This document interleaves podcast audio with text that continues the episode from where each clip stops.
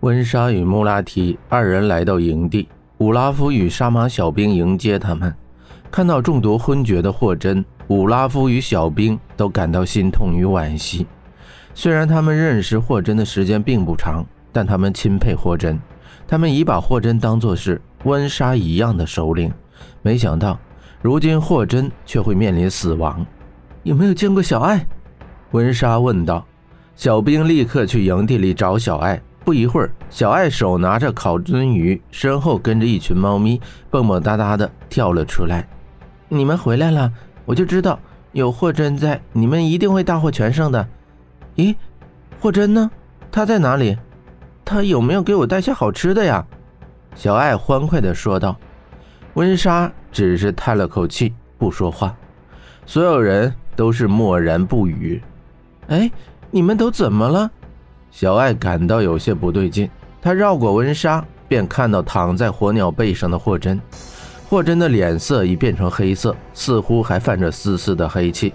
啊，这是怎么回事？霍真，你怎么了？霍真，小爱走进火鸟，紧张地问道：“小爱，别碰他，他中毒了。”温莎解释道。小爱丝毫不理会，扑到霍真身上，双手捧着霍真的脸，呼唤道。霍真，你快给我醒来！这点毒奈何不了你的。你说好的要给我买好吃的，带我去玩的，你快醒醒！小爱不停地呼唤着。异行者对毒素的抵抗力远远高于人类，所有人都看着他们沉默不语。霍真无私地帮助了他们，可如今自己的性命却堪忧，他们连报答的机会都没有了。霍真有黑衣袍护体。毒素根本难以进他身，他为什么会中毒？究竟发生了什么事？小爱问道。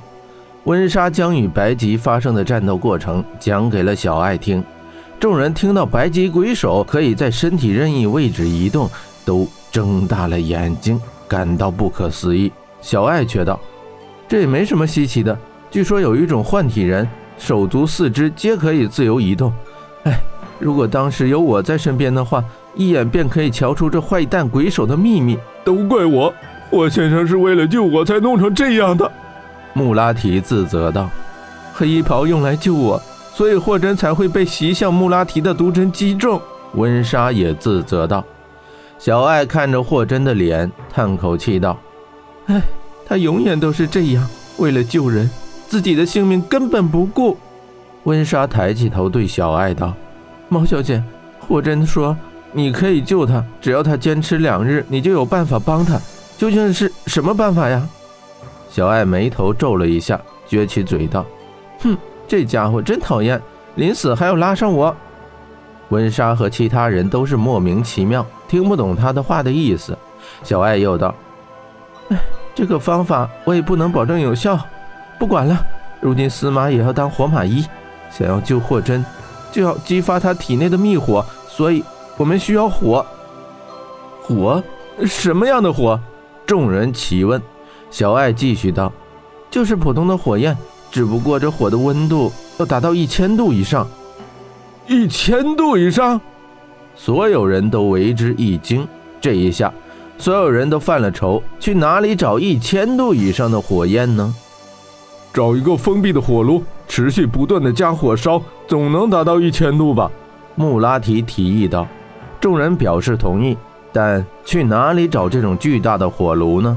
杀马小兵灵机一动道：“咱们国内曾经举办过一次烤饼大赛，那时建了一座西域最大的烤炉，一次可以烧上千个饼。哎，用那个炉岂不正好？”众人拍手称是。